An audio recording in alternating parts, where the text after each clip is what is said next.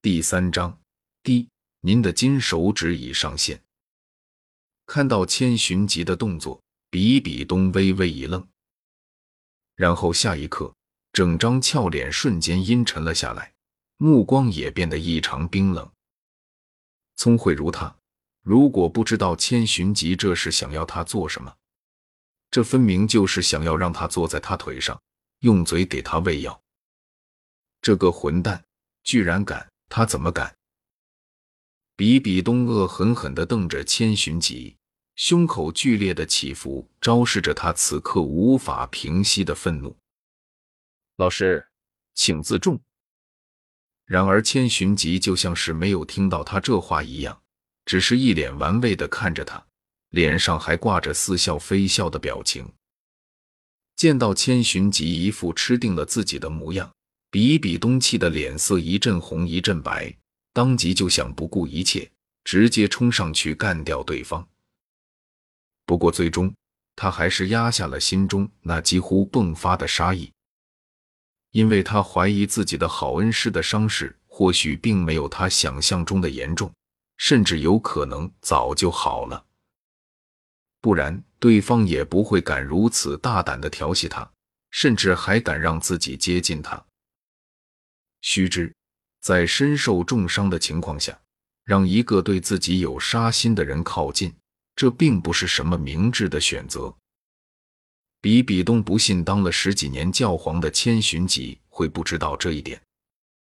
念及至此，比比东果断的放弃了现在就出手的打算。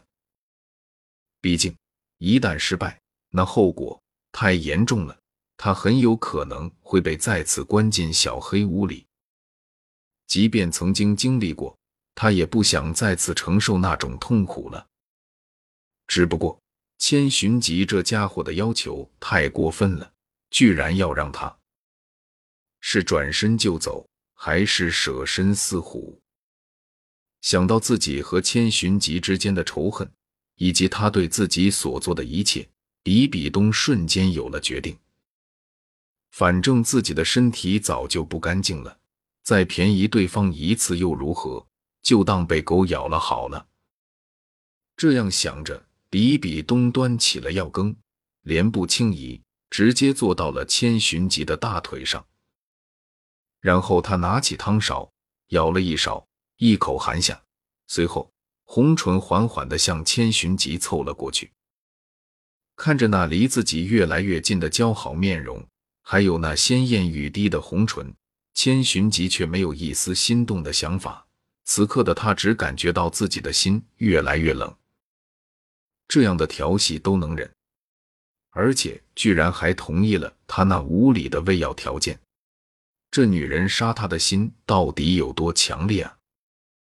千寻疾知道，在比比东做出了如此选择后，他依然被逼上了绝路，要么接受比比东喂药。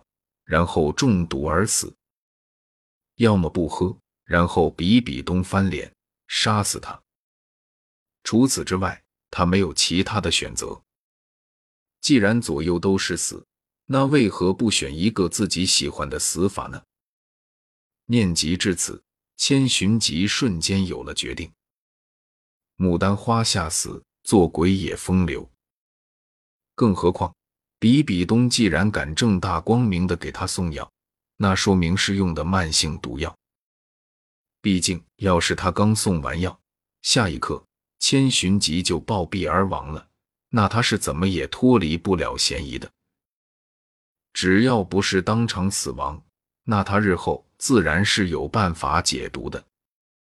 就算不能解，晚死也总比早死强啊。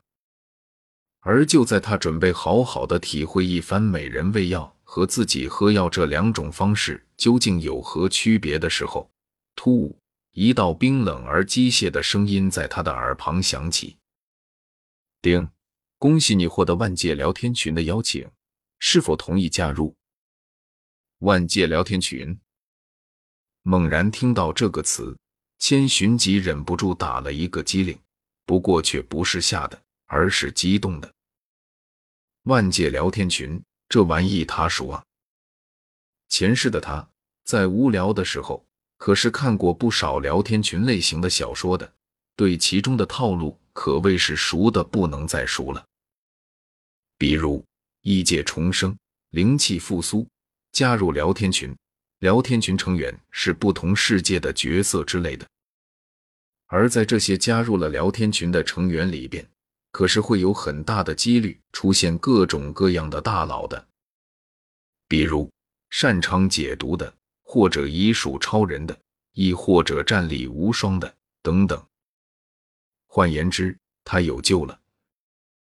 不过，很快的，千寻疾的脸色就又冷了下来，因为他突然想到了一个问题，那就是万界聊天群固然神奇，群里也可能真的存在大佬。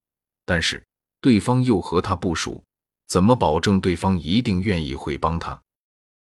而且就算是可以用剧透换取资源，但是他根本没有那个时间和群里的大佬们唠嗑啊！最重要的是，即便大佬们愿意来救他，也是需要传送的时间啊！万一比比东这一次用的是触之即死的急性毒药，而不是他认为的慢性毒药的话，那他怕是根本等不到大佬们来救他，还别说，这种可能性真的不小。毕竟，女人从来都是感性生物，有时候不会去考虑太多。至于为什么比比东同样喝了药却没事，喝就不能他提前吃下解药吗？看着离自己越来越近的比比东，千寻疾的脑子快速的转动了起来，忽然。他脑海中灵光一闪，或许我可以这样。这样想着，千寻疾以这辈子最快的速度同意了邀请，而后打开了红包功能。与此同时，现实中的他则是伸出一根手指挡在了比比东的唇前，然后装作一脸诧异的表情：“东儿，你在做什么？你我可是师徒啊！”固然比比东很美，固然牡丹花下死，做鬼也风流。但是如果能不死，谁愿意死啊？更何况，如果这一次他能不死的话，那以后的他未尝不能收获一片和比比东同样，甚至超出对方姿色的森林。一棵树，一片森林，是个男人都知道该如何选。他又不是笨蛋。怎么可能做出舍大逐小的蠢事来？听到千寻疾这话，比比东一阵气急。你刚才那眼神和动作可不是这样说的。而且，要不是为了让你吃药，你以为老娘愿意这样做啊？好了好了，为师刚才只不过是逗逗你罢了。没想到东儿你还是这么可爱啊！看着比比东被自己的话怼得一阵青一阵白。千寻疾心里暗爽不已，不过他也知道不能把对方逼得太近，不然翻车了那就不好玩了。因此，他果断地给了比比东一个台阶，顺便用话堵住了他心中的怒火。嗯，不逗你了，把药给我吧，为师自己来喝。好吧，那老师您请便。强压下了心中的怒火。比比东将手中的汤勺和药膳递给了千寻疾，虽然心里有些疑惑，千寻疾为何没有占自己的便宜，但是既然千寻疾愿意自己喝，那他也乐于不用委身去伺候对方。毕竟他是真的不想再让对方碰自己了。更何况，如果要是能让对方喝下这碗药，哪怕是真的再便宜对方一次又如何？甚至就算是再不堪的事情，他也愿意去做，因为他是真的恨对方，而那碗药膳里也是真的下有毒药。